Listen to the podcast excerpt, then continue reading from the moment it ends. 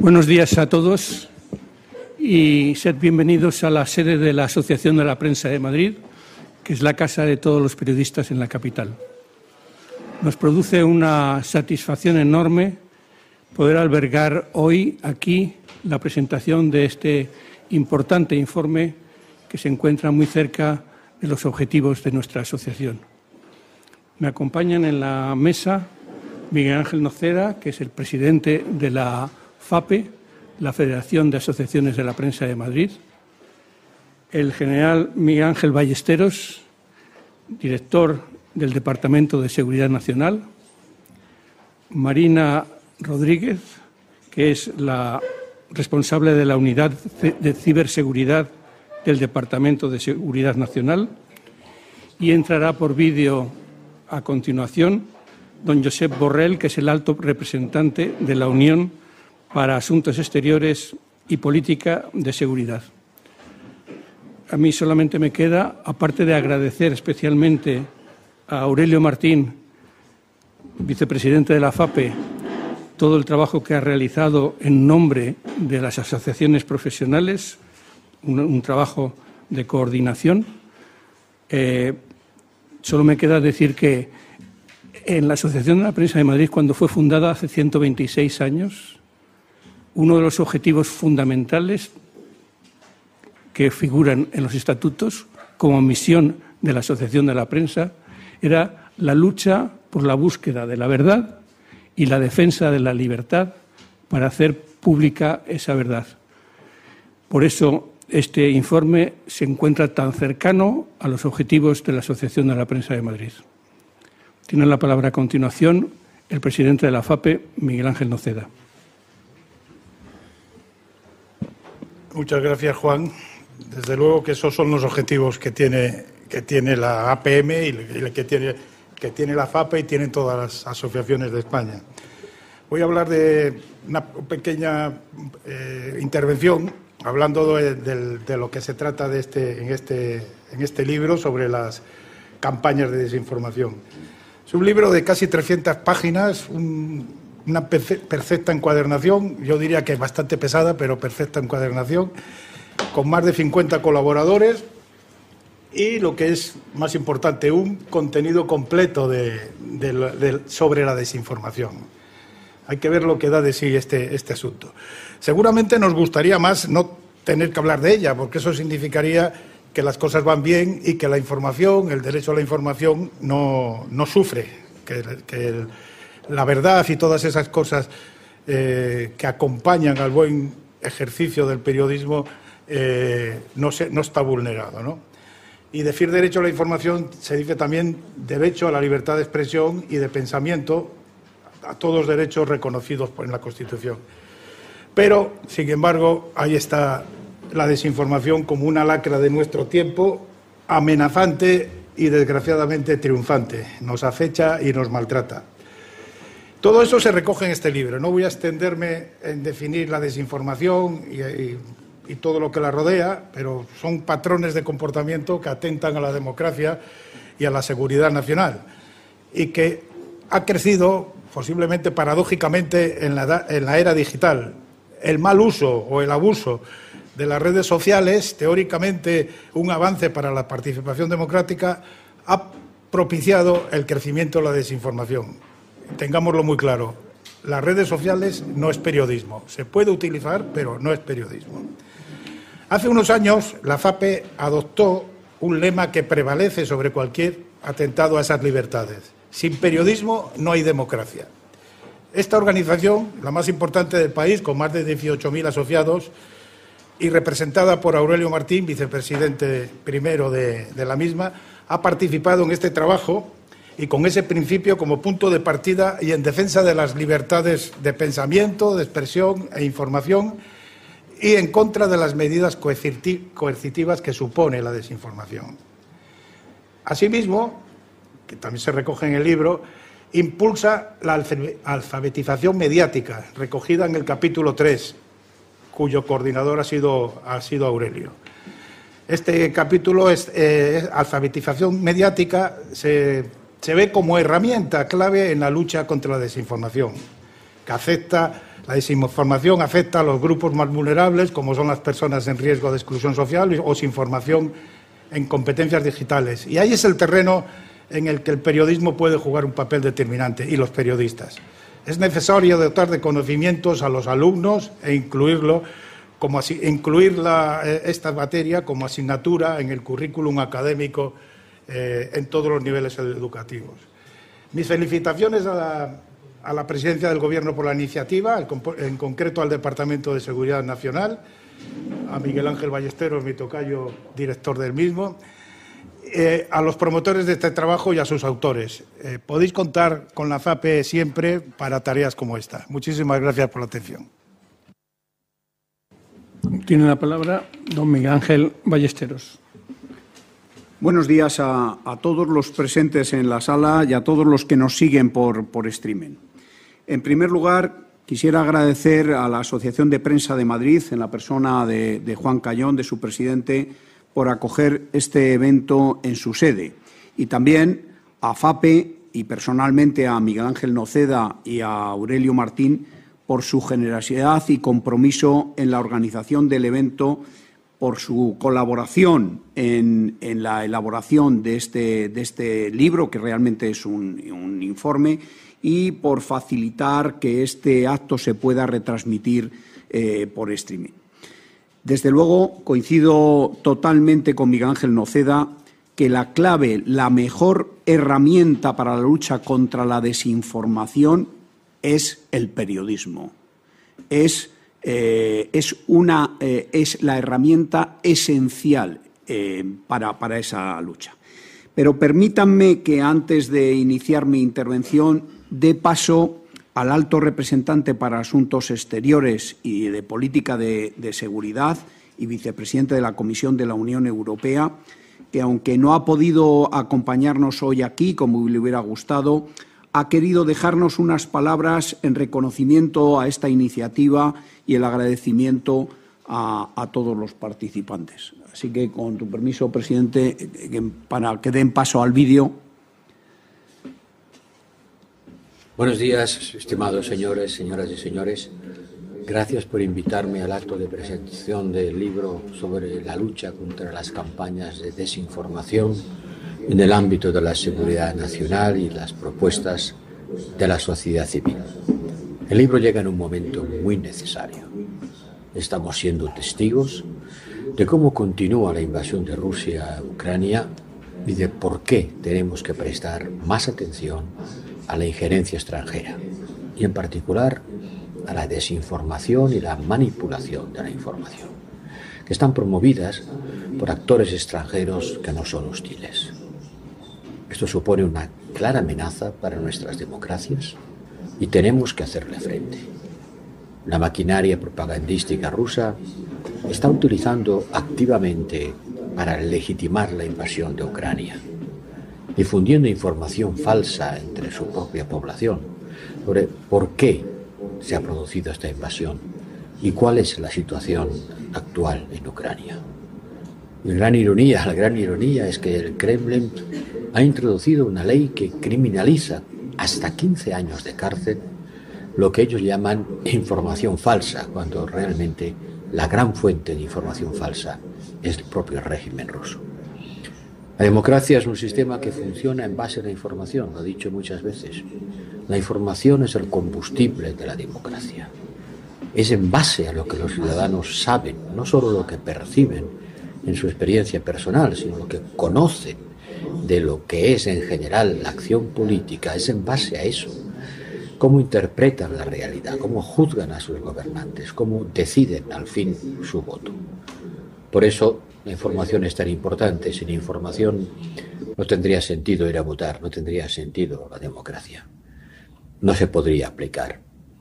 Es un sistema que basa su funcionamiento en ciudadanos informados. Para acabar, quiero trasladarles mi reconocimiento por su compromiso generoso con la seguridad de España, de su sociedad y, por extensión, la de toda la Unión Europea. Muchas gracias por este compromiso para proteger la libertad de información, para luchar contra la desinformación. Muchas gracias también por su atención. Pues con tu permiso, presidente, mi más sincero agradecimiento al señor Borrell, eh, que es el responsable del Servicio de Acción Exterior, como todo el mundo sabe, y de quien depende la división de Stratcon, donde se ubica el sistema de alerta rápida contra la desinformación en la Unión Europea. Así que de él depende la lucha contra la desinformación en el ámbito de la Unión Europea. Y me gustaría recalcar una de sus frases. La información es el combustible de la democracia. Es por ello que, como recoge la Estrategia de Seguridad Nacional de 2021, debemos luchar contra las campañas de desinformación, la manipulación de la, de la información y las injerencias extranjeras desplegadas por actores hostiles que utilizan el ciberespacio como medio para llevar a cabo este tipo de actividad. Actividad que impacta directamente en la seguridad nacional de los Estados y que tergiversa valores esenciales nuestros procesos electorales, nuestras libertades y derechos fundamentales y, en general, a nuestra seguridad nacional. Por este motivo, se decidió convocar a diferentes actores de la sociedad civil, asociaciones de periodistas, las de medios de comunicación, universidades, a la industria digital, las plataformas, los verificadores, etcétera, y también a la Administración pública, todo ello con el objetivo de analizar el fenómeno en sus diferentes dimensiones y poner en común conocimientos y valoraciones, y así proteger nuestros valores constitucionales. Como representantes de esas asociaciones de periodistas y de medios, han estado trabajando la Asociación de Periodistas de Defensa, la Asociación de Periodistas Europeos, la Federación de, la Asociación de Periodistas de España, FAPE, la Federación de Asociaciones de Radio y Televisión de España, la Federación de Organismos o Entidades de Radio y Televisión Autonómicos, la Red de Colegio de Periodistas y Reporteros sin, sin Fronteras.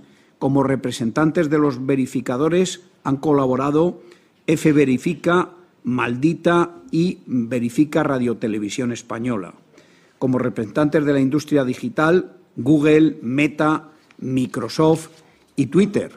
Como representantes de las universidades, la Universidad Carlos III, la de Granada, Málaga, Navarra, Valladolid, Pablo Lavide y la Universidad Rey Juan Carlos. Como representantes de centros de pensamiento y, análisis, el Real Instituto Elcano y el European Council of Foreign Relations, y también el Instituto eh, de Cultura y Seguridad. Como representantes de otras organizaciones de la sociedad civil han estado la Asociación de Internautas, Asociación de Usuarios de Comunicación, la, Asociación para la Autorregulación de la Comunicación Comercial, el Consejo General de la Abogacía Española y la Plataforma en Defensa de la Libertad de Información. Discúlpenme esta larga eh, eh, relación, pero me parecía importante que todo el mundo sepa, eh, todos los que han participado, y también me dé a mí la oportunidad de darles las gracias, las gracias por sus contribuciones, porque lo que, hicieron realmente fue poner en común cuáles eran las necesidades y eh, crear, diseñar cinco grupos de trabajo. Fruto de esos cinco grupos de trabajo son los cinco capítulos que componen hoy el libro que se presenta. También debo de agradecer a la Administración, al Ministerio de Asuntos Económicos y Transformación Digital, representado por la SEDIA, por la Secretaría de Estado de Telecomunicaciones e Infraestructuras Digitales, al Ministerio del Interior, representado por la Dirección General de Coordinación y Estudios y también por la Dirección General de Política Interior, al Ministerio de Asuntos Exteriores, Unión Europea y Coordinación y, como no, a la Secretaría de Estado de Comunicación. Con todos estos colectivos, como les digo, se determinaron cuáles eran los temas de mayor interés para todos. El libro, se crearon esos cinco grupos que, eh, que les decía, y el libro eh, es el fruto de la unión de esos cinco capítulos que aborda varios fenómenos relacionados con las campañas de desinformación, que van desde sentar las bases sobre las que se sobre qué se entiende por campañas de desinformación, la taxonomía asociada a este reto, así como el análisis del marco normativo aplicable, la identificación de necesidades de alfabetización mediática para fomentar el pensamiento crítico en nuestra sociedad, la evaluación de los riesgos que corren los procesos electorales frente a estas campañas y, por último, se recoge en el libro una serie de recomendaciones que pueden servir de guía para una futura estrategia contra las campañas de desinformación. Quiero agradecer también a la agencia EFE la cesión de las imágenes que ilustran este libro. Y por último, y para finalizar, me complace adelantarles que el éxito de esta iniciativa ha motivado la creación por parte del Consejo de Ministros de un foro contra las campañas de desinformación como un organismo público-privado, eh, un organismo colegiado que debe, que puede y debe tener un papel activo en la lucha contra las campañas de desinformación. Uno de esos frutos debería de ser, con el tiempo, la elaboración de una estrategia, contra las, una estrategia nacional contra las campañas de desinformación. Y creo que es importante que esa estrategia, en lugar de eh, el método de surgen de arriba hacia abajo, es importante, dado el protagonismo que tienen todos los que he citado, que surjan de abajo hacia arriba, que las principales ideas surjan de las asociaciones de la prensa, de las plataformas, de los eh, eh, etcétera, etcétera, etcétera. En total han colaborado 29 asociaciones y organismos profesionales que han, que han participado en este libro eh, y que se ha, y se ha tratado de mantener en el nuevo foro también esa representatividad de todos los actores. Además de este foro que se ha creado, se ha planteado, eh, este foro eh, se ha planteado como un entorno de análisis abierto a la participación de todos los expertos en la materia, por lo que yo espero que ese foro dé nuevos frutos, como ya eh, abre camino con este, este, libro. Y ahora, si me permite, presidente, yo le voy a dar paso a, a Marina Rodríguez, que es la jefa de la Unidad de Ciberseguridad y Lucha contra la Desinformación del Departamento de Seguridad Nacional, para que, agradeciéndole a ella y a su equipo el trabajo de coordinación de esta iniciativa, nos presente a los miembros que van a participar en la siguiente mesa y que realmente son los actores y protagonistas de esta, de esta publicación. Gracias, director. Por mi parte, solo trasladar trasladar el mérito del trabajo desarrollado al equipo de desinformación que trabaja en la unidad que yo tengo la suerte de dirigir en el Departamento de Seguridad Nacional, cuyos expertos, eh, al igual que el resto de expertos que han intervenido, tanto institucionales como de la sociedad civil, han compatibilizado sus tareas normales, diarias, con la iniciativa, la proactividad y la, y la coordinación de estos grupos de trabajo. A continuación, voy a pasar a nombrar a los representantes de los distintos grupos, de los cinco grupos de trabajo pertenecientes a la sociedad civil, que eh, pasarán a esta mesa una vez nosotros la abandonemos y, por orden, irán exponiendo brevemente el trabajo que han desarrollado en los grupos que, han coordinado. Concretamente, para el grupo 1, Taxonomía, eh, Pablo Hernández de Maldita.es fue el coordinador, pero eh, hoy lo expone en su representación Ramón Salaverría, que ha participado muy activamente también en este grupo de la Universidad de Navarra. En el grupo 2, eh, relativo al marco regulatorio, coordinado por Lorenzo Cotino, hoy, su representante aquí es Yolanda Quintana, también perteneciente a la eh, Plataforma en Defensa de la Libertad de Información PDLI, eh, ambos dos. El grupo 3, relativo a alfabetización mediática, en, su representante hoy es, a su vez, su coordinadora, Aurelio Martín, de FAPE, que eh, posteriormente, después de la exposición de todos y cada uno de los grupos, pues pasará a moderar las preguntas en el caso de que haya mm, cierto debate después, que es de lo que se trata y, habrá espacio y tiempo para ello. El grupo cuarto, procesos electorales, eh, será expuesto por Jordi Vigili de la Universidad de Navarra que ha sido su coordinador, y finalmente el Grupo 5, relativo a las bases para la elaboración de una estrategia nacional de desinformación, como ha dicho el director, será expuesto por el representante coordinador de ese grupo, Félix Arteaga, del Real Instituto Elcano. Y sin más, pues abandonamos la mesa.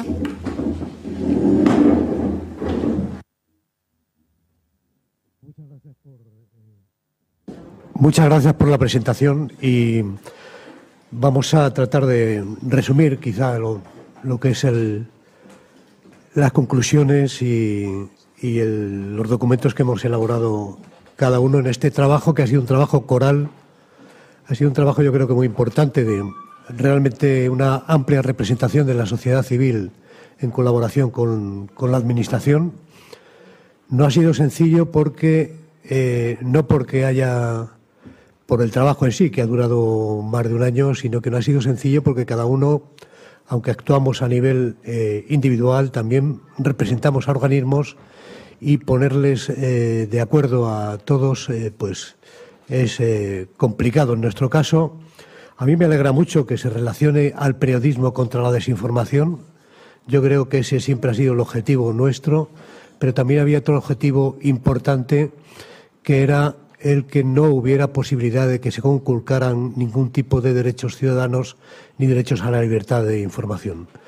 Ahí hay un equilibrio que ha tenido que desarrollarse y también eh, hemos contado con, hay que destacarlo porque hemos contado, aparte de las organizaciones profesionales, en todos los grupos, con unos colaboradores que eh, designamos cada coordinador, eh, principalmente personas que han llegado desde las universidades, que realizan un trabajo muy importante, muy importante en esta tarea, sobre todo en la tarea de la desinformación, y que para nosotros ha sido, la verdad es que una gran aportación. Y sin más, pues eh, doy la palabra a Ramón Salaverría, que estaba, ese representante del, Grupo 1, y eh, tiene la palabra, Ramón. Muchas gracias, Aurelio. Buenos días a todos y a todas. Eh, yo vengo en representación de los coautores del, del capítulo 1, titulado La desinformación, una amenaza para la democracia. Eh, como ha recordado eh, Marina Rodríguez, eh, yo soy un simple colaborador en este, en este capítulo que ha sido coordinado por Pablo Hernández Escayola de Maldita y en el que hemos tomado parte pues, distintos autores del mundo académico, de las plataformas digitales, de las asociaciones de periodistas y también de las eh, autoridades públicas. Eh, este capítulo eh, es el resultado del trabajo del grupo originalmente denominado de taxonomía de la desinformación. Cuando este foro de la sociedad civil comenzó a investigar y a trabajar en esta área, una de las cuestiones eh, a la que nos enfrentamos, uno de los desafíos, fue precisamente el de caracterizar, eh, identificar, definir adecuadamente las realidades sobre las que estábamos tratando porque son realidades muy polisémicas, que son interpretadas de manera muy diversa y, por tanto, nos pareció oportuno eh, definir lo que era y tipologizar, clasificar las distintas variantes, las diversas modalidades y expresiones que adopta eh, ese problema social que conocemos como desinformación. Eh, ante este bueno, desafío, este capítulo básicamente aborda tres elementos y voy a ser muy, muy breve en su, en su descripción. Por una parte, digamos que hace un, repaso a las eh, principales definiciones, interpretaciones, tanto desde el mundo académico como desde el mundo, digamos, eh, del pensamiento y de la reflexión en torno a los fenómenos de la desinformación y eh, quienes lean este capítulo eh, encontrarán un detallado repaso a las eh, bueno, expresiones y modalidades que se han identificado en los últimos años, no solamente en España, sino a escala, a escala global, cabría decir, porque hay digamos, un panorama de autores de referencia internacional reflejados en ese, en ese capítulo, de modo que, como digo, en esa primera aportación pues hay una una definición de los conceptos esenciales de, desinformación y de sus diversas variantes, porque es un, territorio enormemente florido y, diverso, muy fecundo en, distintas formas de, expresión, desde el discurso del odio hasta, hasta la planificación de mensajes eh, mm, eh, falsos para su inoculación a través de eh, cualquier tipo de plataforma.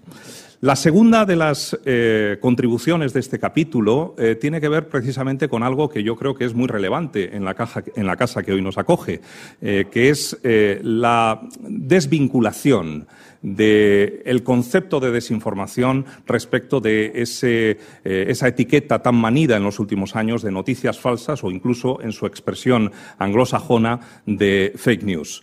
Eh, todos hemos sido testigos eh, en los últimos años que este ha sido una etiqueta pues, mm, de la que se ha abusado probablemente y que ha servido para caracterizar múltiples formas de desinformación sin reparar en el hecho, más allá de que no estábamos respetando eh, eh, nuestra propia lengua, porque bueno, pues hablar de noticias falsas no resulta tan difícil en lugar de eh, que nos tengamos que utilizar la, expresión en inglés, no se sabía muy bien por qué.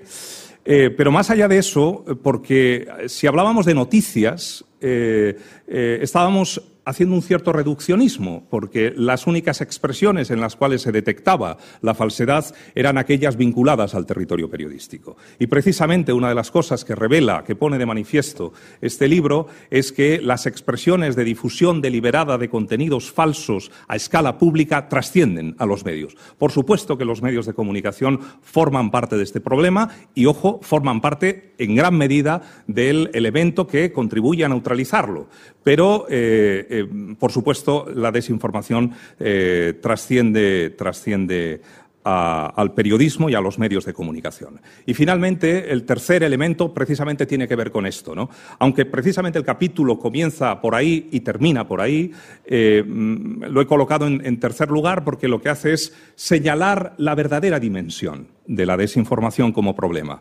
No es algo eh, que atañe únicamente a las plataformas digitales o que, atañe a, los medios de comunicación o a las autoridades públicas, sino que es un, eh, problema de carácter eh, múltiple, de carácter internacional, donde está directamente vinculado con las así llamadas amenazas híbridas, unas formas diferentes de las que se utilizaron en el pasado para generar desestabilización, amenazas hacia, en este caso, rivales que pueden ser geoestratégicos, países, e incluso empresas. Eh, bueno, pues se utilizan formas no, digamos, eh, bélicas eh, o, conflictos más o menos soterrados para realizar pues un socavamiento de pues la reputación, la credibilidad de eh, cualquiera de, las, eh, de, los objetivos de la desinformación. Y este capítulo precisamente sitúa ese contexto amplio y permite ver cómo la desinformación eh, alcanza territorios que conectan directamente con responsabilidades que en este caso afectan a la Dirección de Seguridad Nacional de España. Básicamente esta sería la, más, o menos el marco de, de este capítulo y si luego hay preguntas pues estaré muy gustoso de responderlas. Muchas gracias. Muchas gracias. Ramón, eh, Yolanda Quintana. Gracias, Aurelio. Eh, bueno, en primer lugar, aclarar que eh, es, soy secretaria general de la Plataforma en Defensa de la Libertad de Información y sustituyo al coordinador por parte de la sociedad civil de nuestro grupo, el Grupo Legal de Propuestas Regulatorias en el ámbito de la desinformación, Lorenzo Cotino, catedrático de Derecho Constitucional en la Universidad de Valencia, uno de los juristas y académicos que forman parte de la PDLI y que hoy tenía una comisión de cátedra y no puede venir. Y aprovecho como secretaria general eh, agradecerle públicamente su dedicación desinteresada en las numerosas reuniones que han tenido lugar para eh, llevar a cabo este capítulo. Eh, fuimos co-coordinadores de este grupo, del grupo legal, junto con el Ministerio del Interior, la Secretaría de Estado eh, de Seguridad por la parte eh, de la Administración Pública. Así que también a Alba eh, le quiero agradecer este papel y yo soy simplemente portavoz de los trabajos de este capítulo, de este grupo en el que también participaron, y si me permiten los mencionaré, Ofelia Tejerina, de la Asociación de Internautas, José Domingo Gómez Castallo,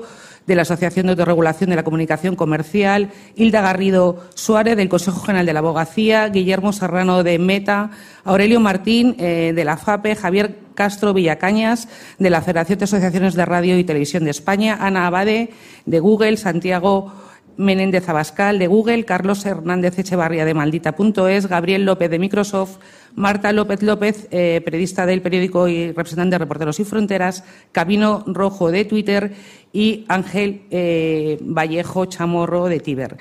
eh, junto con estos agradecimientos a estos coautores y a los coordinadores del grupo, que son quienes lideraron estas reuniones, también quiero agradecer en nombre de la PDLI al Departamento de Seguridad Nacional por haber lo, que, lo que pudo ser una polémica inicial por una orden que no fue del todo bien entendida, haber trascendido esta polémica y nosotros que defendemos la libertad de información, la libertad de prensa, tanto en los medios de comunicación como en Internet, creemos que el espacio público es un espacio más amplio del, simplemente de los medios de comunicación.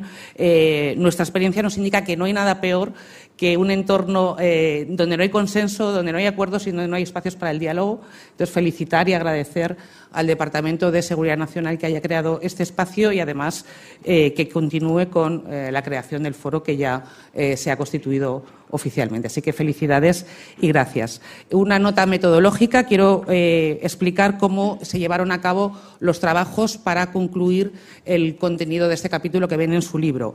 Eh, para la elaboración se han llevado a cabo siete reuniones de trabajo en las que estuvieron eh, todas las personas que he mencionado anteriormente. A estas reuniones también se invitaron expertos en algunas de las áreas. Por parte de la PDI, por ejemplo, aportamos a alguno de nuestros juristas expertos en regulación de Internet y en derecho internacional, aparte del propio Lorenzo Cotino. A estas reuniones, además, se crearon numerosos documentos de trabajo en los que se trabajó de manera colaborativa y a partir de tales comentarios está el texto que ustedes pueden ver en el capítulo segundo del libro, al que además se añade un anexo en el que las plataformas de Internet explican cuáles son sus estrategias a la hora de abordar la desinformación para que, eh, además de este resumen que les indico en el capítulo, tengan eh, su propia información de primera mano. Y sin más, eh, paso a resumir las recomendaciones que era nuestro encargo. El encargo que teníamos el grupo era ver hasta qué punto el derecho y la regulación y las normas podían ayudar a luchar contra la desinformación eh, analizar el marco internacional, analizar también los estándares internacionales a los que España está sujeta. A veces entendemos los estándares internacionales como una especie de derecho comparado de ver cómo está regulado en los países de nuestro entorno y no, son las normas internacionales a las que todos los poderes públicos en España están sujetos y eso también se analizó. Y una vez estudiado todo esto, eh, extraer una serie de conclusiones que son las que les paso a compartir. El grupo, eh, el grupo legal parte de que el derecho no puede ni debe abordar muchos fenómenos que encajan en el ámbito de la desinformación. Por decirlo de una manera coloquial, yo soy periodista, el BOE no es una buena idea para luchar contra la desinformación. Asimismo, la regulación de la desinformación es extraordinariamente compleja y sensible, como ya hemos visto por la intervención del grupo de taxonomía, por cuanto afecta a elementos básicos del sistema democrático y a las libertades informativas de ciudadanos, redes, plataformas y medios de comunicación. Tenemos una sentencia de nuestro Tribunal Constitucional que habla como decía el, general Ballesteros, la gasolina, pues nuestra sentencia dice que la libertad de información es la piedra angular del sistema democrático. Por lo tanto, cualquier regulación sobre desinformación no puede perder de vista esta afectación a la propia base del sistema democrático.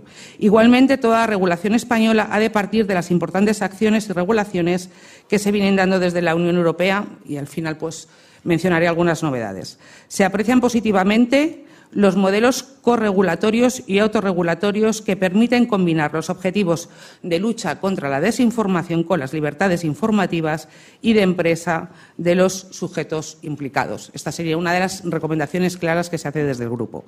Se tiene en cuenta también la muy intensa labor de las plataformas, que se describen, como les decía, en un anexo especial al final del capítulo, y se valora, y se valora el papel de los medios y verificadores respecto a lo que apuntan eh, a los que se apuntan posibles líneas autorreguladoras. Esta misma semana ha tenido un encuentro, ha tenido lugar un encuentro eh, en Madrid de todos eh, los autorreguladores del mundo, precisamente para establecer este código de buenas prácticas para que toda la ciudadanía pueda confiar y haya transparencia sobre sus modos de actuación.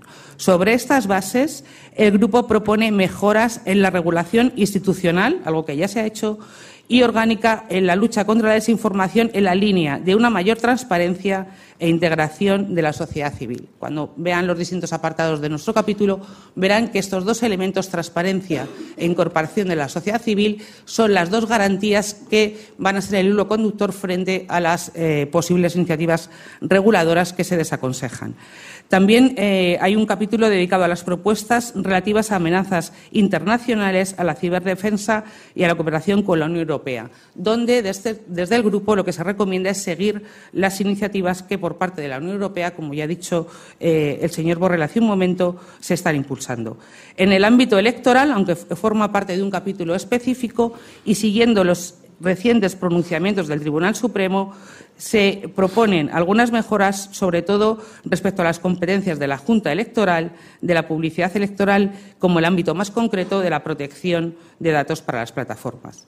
Por último, incidir y resumir que los esfuerzos en esta materia se deben hacer de forma coordinada y coherente con las iniciativas que se están llevando a cabo por parte de la Unión Europea, sin generar fragmentación con iniciativas eh, por parte de un Estado miembro y mencionar dos novedades que se han producido después de, de, que entregamos el texto de este artículo. Por un lado, en junio de este año, el Código de Autorregulación de las plataformas de Internet y de buenas prácticas para luchar contra la desinformación se ha revisado, se ha reforzado precisamente para acentuar sus obligaciones en materia de transparencia y de mecanismos de rendición de cuentas frente a los ciudadanos. Cualquier persona o entidad que vea eh, sea objeto de una práctica de regulación o de moderación de contenidos por parte de las plataformas tiene derecho a saber eh, qué se le ha aplicado y a, y a una capacidad de, de intervenir en este proceso. También se ha publicado una propuesta de reglamento sobre transparencia y segmentación de la publicidad política y recientemente, hace apenas un par de semanas, la Comisión Europea, eh, la comisaria de Transparencia y Valores Democráticos y el comisario de Comercio Interior eh, presentaba una importante eh, propuesta de reglamento en la Ley Europea de Libertad de Prensa, donde también pone el acento en eh, los derechos y obligaciones de los medios de comunicación, porque sin duda son un actor muy importante del ecosistema informativo, un elemento esencial para garantizar el derecho a la información a la ciudadanía, que es lo que eh, garantizan y protegen los estándares internacionales, pero también tienen una gran responsabilidad y esta ley de libertad de prensa eh, incide en las obligaciones de transparencia y en las obligaciones éticas eh, de los periodistas profesionales y de las empresas informativas. Y sin más, estas son las principales recomendaciones y conclusiones del grupo legal. Muchas gracias. Muchas gracias, Yolanda. Eh, Jordi Rodríguez de la Universidad de Navarra. Buenos días, muchas gracias. Bueno, eh, me tocó coordinar el, lo que es el capítulo cuarto del libro, que era sobre las campañas electorales, las campañas de desinformación que afectaban a procesos electorales. Eh, quiero agradecer en primer lugar pues, también a las coordinadoras por parte del sector público, a Mireia Corredor y a María Luisa López, que, que compartimos la, la responsabilidad de coordinar este grupo y agradecer también a todos los miembros, a todos los miembros del, grupo, porque yo creo que ya el propio proceso fue muy enriquecedor, eh, conocernos, ponernos también los zapatos de, los, de, los, demás y fue muy fácil coordinar el grupo porque el ambiente fue realmente eh, muy bueno y muy enriquecedor. Bueno, las campañas de desinformación suponen una grave amenaza para los procesos electorales y su peligro estriba eh, lo que puede afectar a los resultados electorales pero sobre todo también lo que puede afectar a, unos efectos, podemos decir, más estructurales, más a largo plazo, que tienen que ver eh, con la polarización, que, tienen que ver con la desafección política y sobre todo con la deslegitimación de, las elecciones y, por tanto, de la legitimidad de origen que tienen nuestros representantes. Creemos que la lucha contra la desinformación en las elecciones exige un trabajo coordinado de la sociedad civil y de los servidores públicos del Estado y que esa lucha contra la desinformación se tiene que hacer a través de tres pilares fundamentales. El primero es la información y transparencia. La desinformación se combate con información, con transparencia por parte de todos los actores. La segunda es con formación, y ahí entra la alfabetización mediática, la alfabetización digital. Y el tercero es la prevención, donde aquí sí que la coordinación público-privada es, es esencial. Sobre estos pilares, en, en este capítulo se recoge una serie de recomendaciones, de sugerencias, a distintos actores. El capítulo lo estructuramos en dos grandes partes, una primera más expositiva y una segunda más propositiva. En la expositiva lo que hacemos es recoger en un primer momento pues, algunos de los casos de campañas de desinformación en recientes procesos electorales en todo el mundo, tanto internacionales como los que se han podido dar aquí en España en las últimas elecciones. En un epígrafe distinto recogemos también eh, todas las medidas que ya están eh, en, en activo, tanto en el sector público, en el marco europeo, como se ha señalado, y en el marco español, y también en el sector privado. ¿no? Eh, nos parecía que antes de realizar nuevas propuestas eh, creíamos relevante sintetizar las respuestas contra la desinformación que ya se estaban aplicando por distintos actores. La segunda parte es la que contiene eh, las propuestas y recomendaciones, sugerencias que hace este grupo de trabajo. Las agrupamos en función de los destinatarios y, como digo, descansan en esa triada que, que he comentado, ¿no? información y transparencia, educación cívica y la prevención.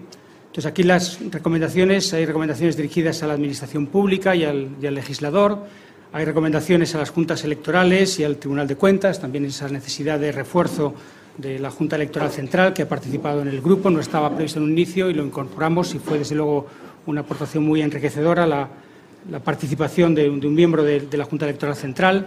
También hay eh, recomendaciones a los partidos políticos, a las plataformas digitales, a los propios medios de comunicación y, verificadores, que son, como se ha dicho, actores principales en el proceso informativo y, por tanto, eh, protagonistas de, este combate contra la desinformación. Y, en última instancia, también se incluyen recomendaciones sobre ciberseguridad a distintos eh, actores. Creemos también, como una última recomendación, proponíamos que la evolución de la tecnología y de nuestra propia sociedad exige una revisión constante en esta materia. ¿no? Incluso ya pues, podríamos comentar de, cuando presentamos estas sugerencias en la actualidad, pues ya han pasado algunas cuestiones que nos podrían obligar a, mejorar. ¿no?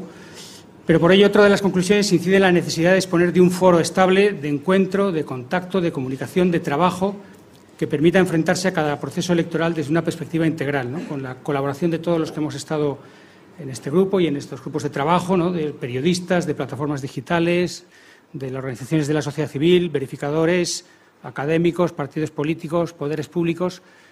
Eh, estas recomendaciones, sugerencias que hacemos, quizá a algunos les pueda parecer como poco ambiciosas, pero tienen la fuerza del consenso, del acuerdo. Todas las eh, sugerencias que se presentan en este capítulo cuentan con toda la aprobación de los muy distintos sectores que hemos participado en él y tiene esa fuerza de, de, del consenso. ¿no? Y creemos que esto es una línea que, no puede quedar solo en este trabajo, sino que debe continuar para actualizarse también esta lucha contra la desinformación. Pues nada, esto sería como explicación un poco del capítulo. Muchas gracias. Muchísimas gracias. Eh, a continuación, Félix Arteaga del Real Instituto del Cano. Muchas gracias. Buenos días. Eh, nosotros hemos participado en una reflexión colectiva en este grupo tan plural que ya se ha descrito de, personas del mundo civil, de la administración, de, de tantas entidades, ¿no? de tantas procedencias, para formular unas recomendaciones sobre esa estrategia futura de lucha contra la desinformación que anunció el presidente en su momento y que tendrá que elaborar eh, presencia del Gobierno, la Administración en el futuro. Es una reflexión, eh, ha sido una reflexión eh, muy generosa, porque esto de que la sociedad civil tenga que participar en aquello que le afecta eh, es un derecho eh, que se tiene, se ha mencionado aquí, se menciona en otras partes del libro, pero también es una obligación. Y esta colaboración público-privada, pues a veces adolece de que en principio está bien, pero luego eh, al llevarla a la práctica, poner blanco sobre negro, eh, el sector privado a veces eh, retrocede, da un paso atrás. Esto no ha sido el caso y por eso los coordinadores, el Departamento de Seguridad Nacional y el Instituto del Cano agradecemos esa generosidad. Eh, lo han hecho sin límite de tiempo, han revisado muchas, quizás demasiadas veces los borradores, eh, han, hemos abusado de ellos en las videoconferencias, en los correos electrónicos, pero ha sido, yo creo que es un buen resultado eh, dar unas bases para esa elaboración, para crear el mainstream por donde luego la Administración pueda moverse. Uh, les hemos recomendado a los que tengan que elaborarla uh, que tengan una preocupación pedagógica, ¿no? Porque este es un fenómeno poco conocido, eh, incluso para uno de los que hemos participado, como en mi caso, en esta acción, es la confusión generada en torno, es un problema novedoso y hay que explicarle a la sociedad, a la administración, las consecuencias de este fenómeno, los daños graves que, que existen, no solo sobre el Estado, sus instituciones, sino también sobre el sector civil, las empresas, los medios de comunicación, los individuos, ¿no? Y esos efectos no son siempre tan tangibles como para que los afectados eh, puedan estar alerta. De los riesgos que cobren, pero también ¿no? de los riesgos que a veces generan las medidas para paliar los riesgos. Estos uh, remedios que son peores a veces que la propia enfermedad y con lo que hay que recomendar una vigilancia especial. Tenemos, uh, por tanto, recomendamos una respuesta que es uh, básicamente vamos a hacer lo que nos interese, pero de acuerdo a los estándares de la Unión Europea y a las estrategias y políticas que hagan los demás. De hecho, todo esto se pone en marcha a iniciativa y vamos un poco a remolque de lo que se hace en Europa y, por tanto, tenemos que ser coherentes. Esas medidas tienen que respetar esos derechos básicos, eh, la Constitución nuestra, ah, por supuesto, eh, las obligaciones y también eh, el, derecho europeo. Y hay que preservar, compatibilizar el derecho a la legítima defensa de la seguridad nacional con eh, la defensa de las libertades individuales y colectivas de nuestra sociedad, nuestros valores. proponemos, dentro de esta pedagogía la alfabetización mediática. Ese es un elemento en el que hemos conectado transversalmente todos los grupos. Hay que eh, advertir a los ciudadanos, a, la administración, especialmente a aquellos más vulnerables, a los, ancianos, los niños, y eso tendrá eh, que tener algún programa o una respuesta en la estrategia de comunicación a, la cultura de seguridad.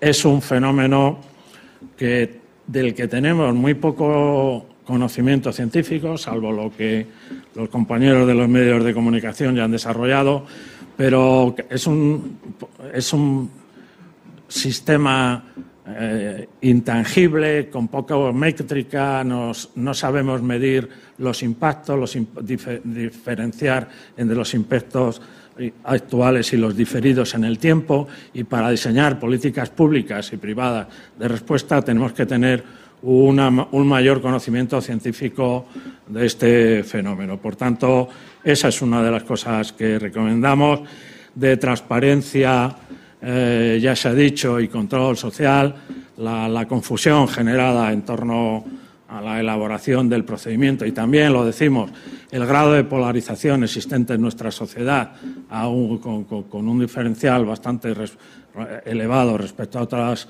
sociedades, aconseja introducir la colaboración público-privada, cuidarla, no solo en la elaboración, sino en el seguimiento, para que no se perciba una exclusión.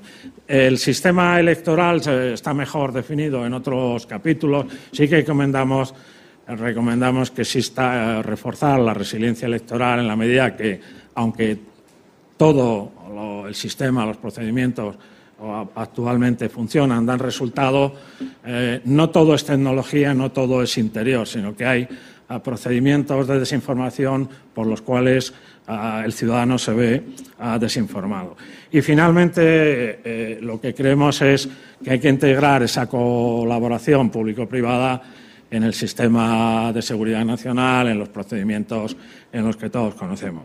En definitiva, eh, teníamos que elaborar unas normas, poner unos límites. Eh, lo hemos hecho en este grupo y en los demás y ahora corresponde a Presidencia del Gobierno, al Departamento de Seguridad Nacional, a la Administración a poner, ponerse a ello. Eh, ya tienen nuestras recomendaciones, estaremos atentos a ver qué hacen con ellas. Muchas gracias. Muchas gracias. En mi caso,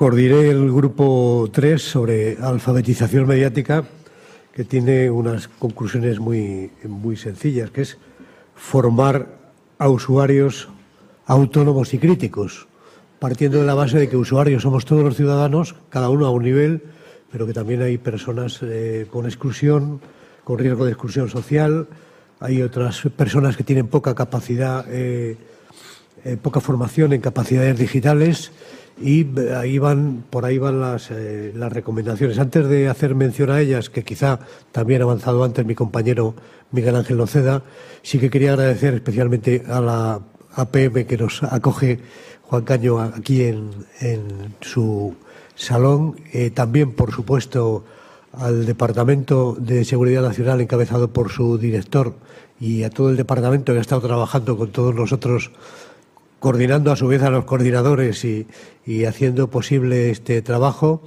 que a mí, en cierta manera, en una época que yo creo que estamos en un de, momento de demasiados enfrentamientos, quizá me recuerda a la época predemocrática de los amplios consensos.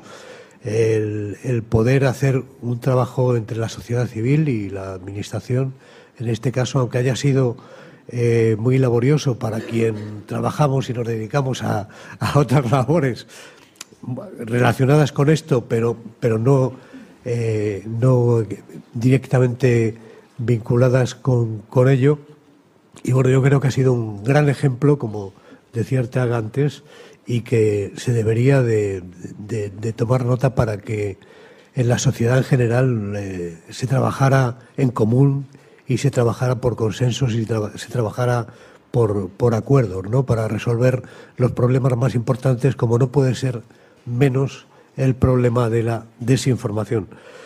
Eh, contamos con un amplio equipo. A mí sí que me gustaría, eh, voy a consumir eh, apenas los cinco minutos, pero sí que me gustaría pues agradecer el trabajo de Ofelia Tejerina, de la Asociación de Internautas, de Isire García, de F Verifica, Ramiro Fuente, de F Verifica, Mar Iglesias, de la Federación de Organismos y Entidades de Radio y Televisión. Eh, va rotando de presidentes.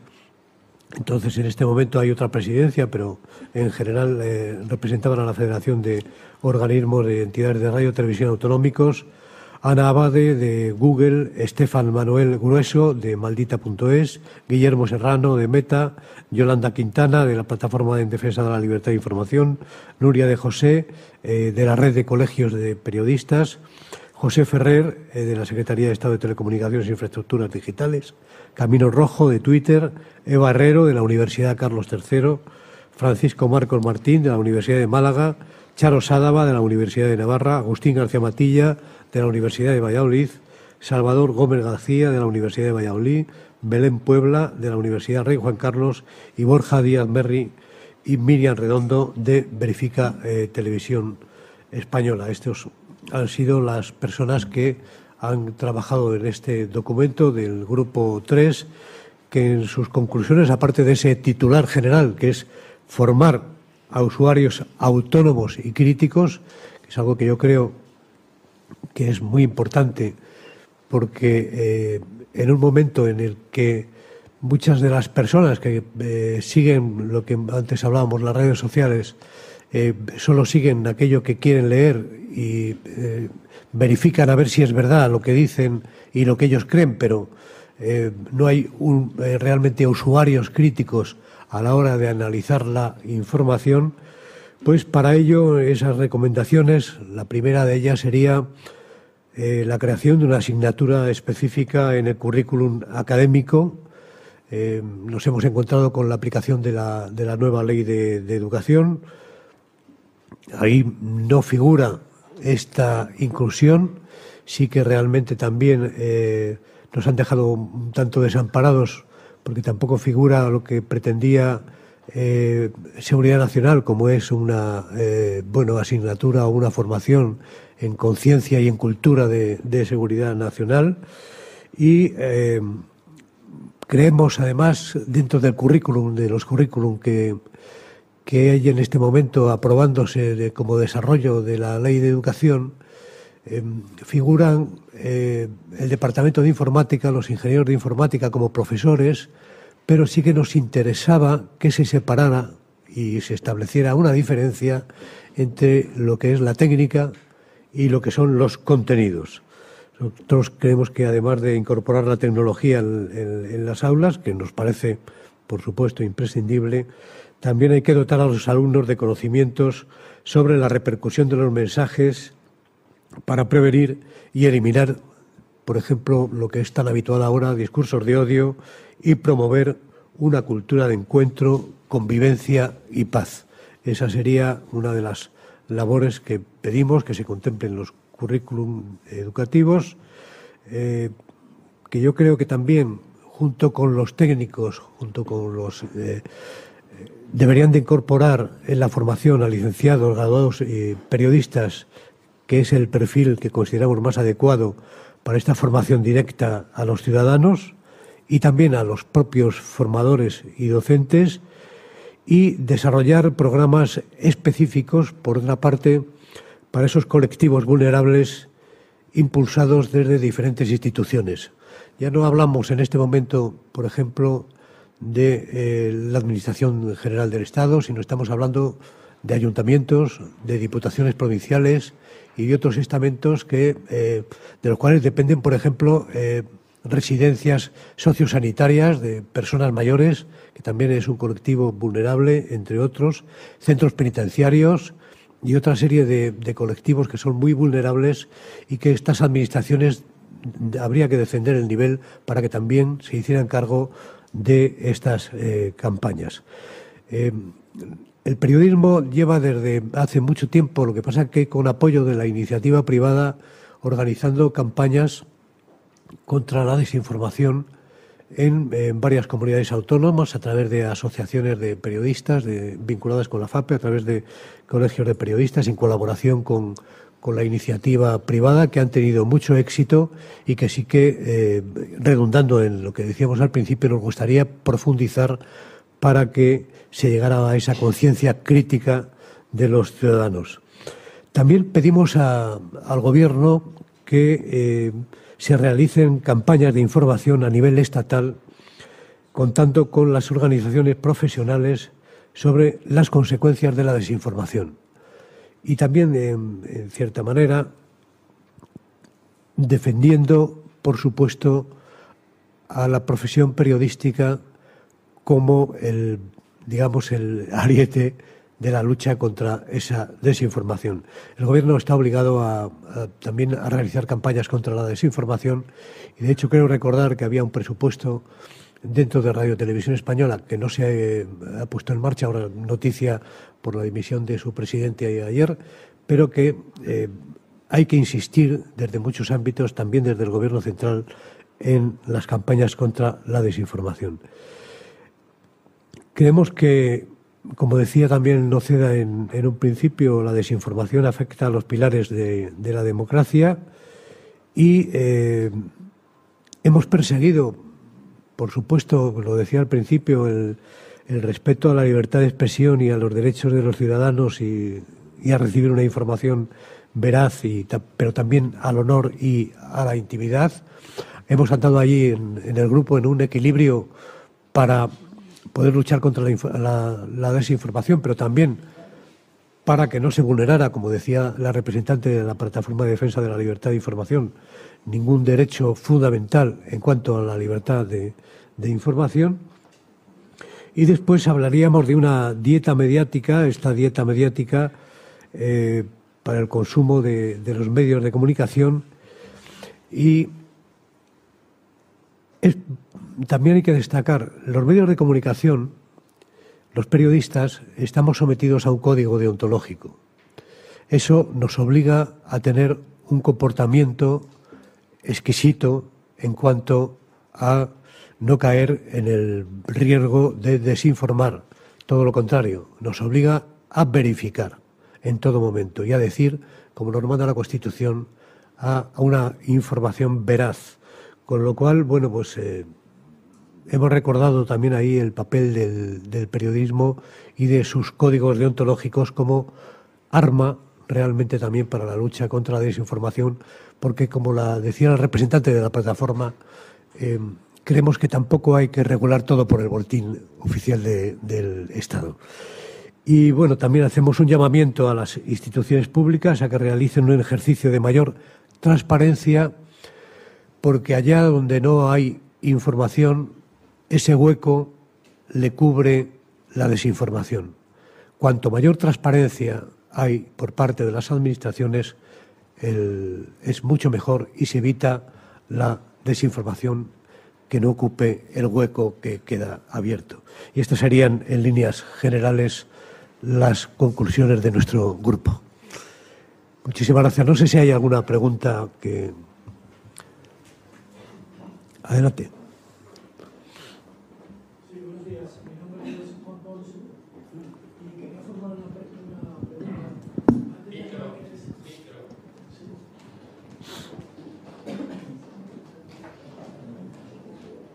Gracias. Mi nombre es Juan Pons y quería formular una pregunta. Antes déjenme que les diga que eh, las campañas de desinformación en el ámbito de la seguridad nacional, en términos coloquiales, es algo que es más viejo que la tos. Y les voy a recordar, aunque lo saben, tres ejemplos que nos atañen a los españoles. Uno es la Armada Invencible, campaña de desinformación. Otro es la Leyenda Negra, campaña de desinformación. Y otro es la Guerra de Cuba y Filipinas, campaña de desinformación. Ahora todos sabemos que hay otros instrumentos nuevos que multiplican por n eh, el que esas campañas alcancen a todos los ciudadanos, pero insisto que esto es más viejo que la tos. Entonces, quería preguntarles, ¿y ahora qué? Después de este trabajo, un trabajo complejo, arduo, no me cabe duda, pero ¿y ahora qué es lo que hay que hacer? ¿Cuál es el paso siguiente que va a dar, que van a dar ustedes o la administración? y quería puntualizar. ¿Qué pasa cuando los que montan las campañas de desinformación son las instituciones públicas o las administraciones públicas. ¿Lo van a regular? Pongo un ejemplo y termino con la pregunta. Hay una administración pública que reitera y reitera y se acoge para su independencia al derecho de autodeterminación de la ONU, que todos sabemos que es una falsedad plantearlo. ¿Qué pasa con eso? ¿Es que se va a regular? Muchas gracias. Muchas gracias. Eh, Miguel Ángel Ballesteros posiblemente pueda responder a esta pregunta. Bueno, eh, eh, muchas gracias, Aurelio. Yo, pido que las preguntas vayan dirigidas a la mesa, que son los, actores más importantes hoy aquí, los, verdaderos autores. Pero ¿qué, va, ¿qué, va, a hacer? ¿Qué vamos a hacer después de esto? Bueno, en primer lugar, agradecer a todos los que han colaborado en con el, en este trabajo y esto tiene que ser una guía para el trabajo, para un trabajo muy novedoso eh, de, toda, de toda la Administración. Hay un compromiso de elaborar una estrategia de seguridad nacional que ya se ha citado y todo esto ayudará a poner, a, configurar esa estrategia de seguridad nacional. Nos ayuda a todos a identificar las claves de la lucha contra la, eh, contra la desinformación en el ámbito de la seguridad nacional.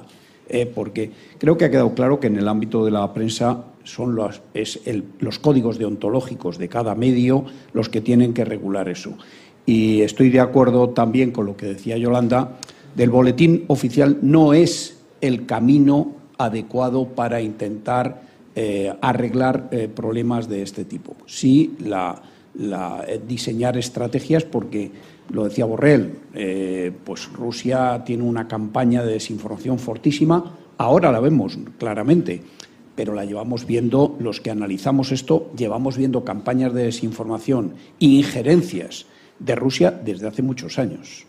¿eh? Esta es, siempre hemos evitado señalar, pero ahora ya, dadas las circunstancias, me parece que es ridículo no señalar al que las tiene, ¿eh? al que, al que las, las. Entonces, esto tiene que ser una guía y, que tenemos que memorizar los que nos dedicamos a la seguridad nacional para no separar, para tenerlos muy en cuenta. Eh, y creo que es un trabajo muy eh, excelente y de una gran utilidad para todos los que nos movemos en el, en el ámbito de la seguridad nacional y de los que tenemos que trabajar en este campo.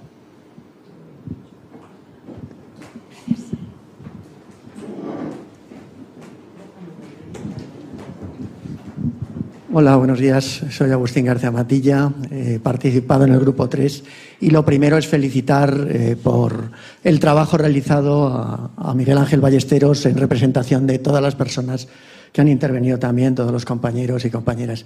Estamos acostumbrados a haber participado muchos de nosotros, muchas de nuestras compañeras, en informes diversos sobre comunicación. En este caso es ejemplar este trabajo sobre desinformación. Pero claro, la pregunta es, efectivamente, cómo podemos conseguir una coordinación entre todas las instituciones, entre todos los estamentos. Acaba de citar Aurelio Martín el tema de Radio Televisión Española, que debería ser de alguna manera uno de los instrumentos fundamentales para generar a través de sus plataformas, de sus canales, con 6.500 trabajadores, con nueve eh, perdón, presidentes de la corporación en 19 años. Esto no lo soporta una institución. Pregúntenles ustedes a la BBC si esto ha sido una rutina de una corporación que es emblema y insignia de un, país y del Reino Unido en su conjunto. Y en este sentido, pues eh, mi pregunta es cómo vamos a conseguir esa coordinación y cómo vamos a poder utilizar los instrumentos. Antes citaba Aurelio Martín de los millones de euros, eh, creo recordar que eran 80 millones de euros dados por el Ministerio de Cultura para esta labor de, alfabetización mediática por parte de la radio televisión pública.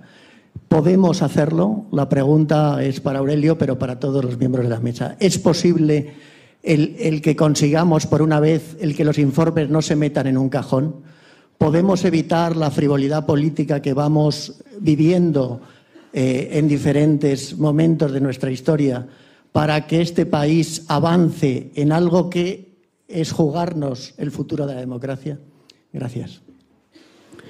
Bueno, yo creo, yo la, pregunta de esos millones que se me van de, se me va el número, eh, no sabría responderla porque todavía no, no, ni pertenezco al Consejo de Radio y Televisión Española ni fiscalizo desde el Parlamento a, al presidente de Radio Televisión Española. A lo mejor eh, alguien tendría que dar cuenta, cuenta de ello, pero realmente sí que nos parece importante que si, hay, si había dinero para esa campaña, pues que se hubiera realizado. Yo, como decía al principio eh, en mi intervención, eh, creo que se ha dado un paso muy importante, Agustín. hemos incorporado a, en los grupos de, trabajo a, las universidades, a verificadores, eh, periodistas, eh, expertos. Yo creo que hemos hecho unas recomendaciones que, por supuesto, eh, están encima de la mesa para que confiemos también, y si no, somos muy persistentes en, en, ello, para que se lleven a cabo y, desde luego, la responsabilidad también recae sobre el director sobre Miguel Ángel Ballesteros, pero es una persona que también es persistente y trabajadora en este aspecto y yo confío mucho en que puedan ir las cosas por, por buen camino. Hemos dado un paso importante, Agustín. Y ahora, ¿qué podemos hacer? Pues continuar en esta... Lo malo es que lo tenemos que compatibilizar con, con el trabajo diario que nos da de comer, pero bueno, eh, seguiremos en ello.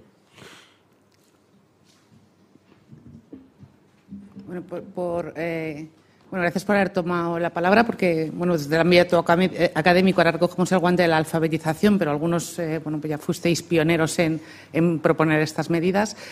sobre el tema de Radio Televisión Española, me remito a la novedad que comentaba. la Comisión Europea ha presentado un futuro reglamento, lo que se llama la Ley de Libertad de Prensa, que también incluye obligaciones sobre la independencia de los medios públicos, tanto estatales como autonómicos, que desde la PDLI hemos recibido eh, con los brazos abiertos y le hemos dado la bienvenida, porque efectivamente los medios públicos son imprescindibles en un ecosistema de pluralismo informativo para garantizar el derecho a la información de la ciudadanía, que es lo que protegen los estándares internacionales, no al emisor, sino eh, la libertad de información un ecosistema democrático plural y ahí el papel de los medios públicos es fundamental, pero siempre que sean independientes. Entonces, las carencias que en España podemos tener, tanto en los medios estatales como autonómicos, para esta independencia, pues nosotros confiamos en que este futuro reglamento, que se acaba de presentar y probablemente eh, su aprobación, eh, la presidencia española le dé un impulso, eh, pues tenemos bastantes esperanzas en ello. Y no podemos olvidar que la Comisión tiene otro instrumento, aparte del regulatorio, el instrumento de monitorización. Saben que desde hace dos años la Comisión Europea presenta el informe sobre el Estado de Derecho en la Unión Europea, desde la PDLI y otras organizaciones de periodistas como la FAPE, la Federación de Sindicatos de Periodistas, que está su secretario general Agustín el miembro también de la PDLI, participamos en estos informes de la Comisión Europea, que todos los años analiza el Estado de Derecho en la Unión Europea y uno de sus apartados es el estado de la libertad de prensa. Eh, por ejemplo, entre otras recomendaciones del último fue modificar la regulación de secretos oficiales que saben que el, Gobierno lo presentó hace unos meses. Pues eh, es de esperar que también monitorice el papel de los medios públicos, ya alguna vez lo ha hecho, y eh, pues estas carencias o esta situación en la que a veces las tensiones políticas provocan estos cambios de presidente se solucionen, porque además la Comisión saben que vincula y ya ha vinculado las ayudas económicas a los distintos Estados miembros a la salud democrática y entre ellos la salud de la libertad de prensa. Por aportar de que seamos un poco más optimistas y que, bueno, como hemos tenido un marco europeo en este evento, pues eh, miremos a este marco porque yo creo que por ahí pueden venir las, soluciones a los problemas que usted apuntaba. Gracias. Sí, creo que me toca a mí. me llamo Jorge del Corral y soy periodista. Tres preguntas muy breves. La primera tiene relación con lo que acaba de decir la representante del legal. ¿De verdad usted cree que en España, con los medios públicos en manos de los gobiernos, sean autonómicos o nacional, que las manejan a su antojo y siendo la mentira una herramienta política que eh, se usa desde hace mucho tiempo y ahora más todavía, eh, tenemos que ser optimistas sobre la desinformación desde los medios públicos controlados por los gobiernos de turno, sean autonómicos, locales o nacional. Segunda eh, pregunta. ¿El marketing actual es desinformación? Y tercera pregunta. Instalada como está la mentira en la sociedad como herramienta al uso diario para cualquier cosa, eh, ¿qué hay que hacer para que la sociedad confíe? Muchas gracias. Bueno, gracias. La, verdad es que da, impresión, ¿no? Eh, eh, yo, como periodista, hablar después de autoridades como las que me preceden en el uso de la palabra. Así que muchas gracias por eh, dirigir parte de la pregunta. Evidentemente, la, subjetividad son estados de ánimo y sí. en mi intervención lo que ponía de manifiesto es que hay instrumentos y a mi juicio hay instrumentos, o a juicio de la plataforma eh, por la libertad de información, hay instrumentos eh, jurídicos para combatir esas disfunciones que podemos compartir. Entonces, eh, nuestro optimismo colectivo se refiere a que, pese a los problemas, por parte de la Comisión Europea se han puesto soluciones, que es lo que le compete, por un lado regulatorias y por otro lado de monitorización. Ahí ya el estado de ánimo pesimista, optimista, pues ya es muy subjetivo y depende de cada uno. Pero en todo caso le agradezco la pregunta. Sí, perdón. Eh, Jordi eh, tenía la palabra ahora y después Félix. Bueno, sí, respondiendo también a, Agustín, a la, pregunta anterior, pues yo creo que, al menos hay que intentarlo, ¿no? Hay que, hay que verlo. Y, como terminaba mi intervención, una de nuestras propuestas es eso, crear ese foro estable de encuentro, que quizá en los procesos electorales que están más acotados en el tiempo es más factible, pero nosotros, y cuento aquí una experiencia, la mayoría de las reuniones, como todos los grupos, fueron, fueron online, pero tuvimos una reunión física eh, con la Junta Electoral Central que fue también pues, muy enriquecedora y, muy, y vimos ahí que, que se podía aportar. Entonces, creemos que sí que se puede hacer esa colaboración público-privada y, activar, si quieres, ese grupo en momentos de procesos electorales porque eh, entiendes muy bien las preocupaciones, los tiempos, eh, las dinámicas, las lógicas de los distintos actores que están involucrados en, la, información y en, los procesos electorales, ¿no? Entonces yo creo que, no, tenemos que intentarlo al menos, esto como lo concretamos, eh, pero habría que, hacerlo porque si hay buena voluntad, como así parece, es, más factible. ¿no? Gracias. Yo si, si por mí fuera, concluiría todas las estrategias de seguridad nacional que hacemos eh, con un apartado diciendo ah, no se cree usted que vamos a hacer todo lo que decimos que, está aquí puesto y, no se le ocurra despreocuparse porque eh, va a ser usted afectado. ¿no? Y esa es la idea eh, que tenemos. No se puede hacer una delegación a las administraciones, al Gobierno, de asuntos que competen también a la sociedad civil. Y en este lo que sí se puede hacer, y esto es un primer paso, y, y ya hay otros precedentes, es que la participación de esas entidades en el proceso de elaboración y de seguimiento eh, facilita la vertebración de la sociedad civil. Pero esa eh, vertebración de la sociedad civil tiene que por elaborarse y es bastante difícil. Todos nos quejamos de la descoordinación entre la Administración, eh, que la hay, pero a la hora de exigir voluntarios, hay de entre estos 50, muchos de ellos atados y, otros con muy buena voluntad, es difícil encontrar espacios de consenso entre la sociedad civil. Si la sociedad civil se moviliza, eh, el sector público no tiene más remedio a que, que, dejarse influir. Y ese es un problema, una desventaja, algo que tenemos que superar. Sí que hay formas de, de influir en la sociedad civil, porque somos parte de la legitimación.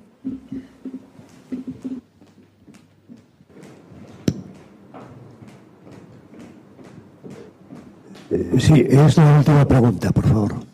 Bueno, más que una pregunta, bueno, soy Monse García, soy asesora del alto representante y del Servicio Exterior eh, en Comunicación Digital.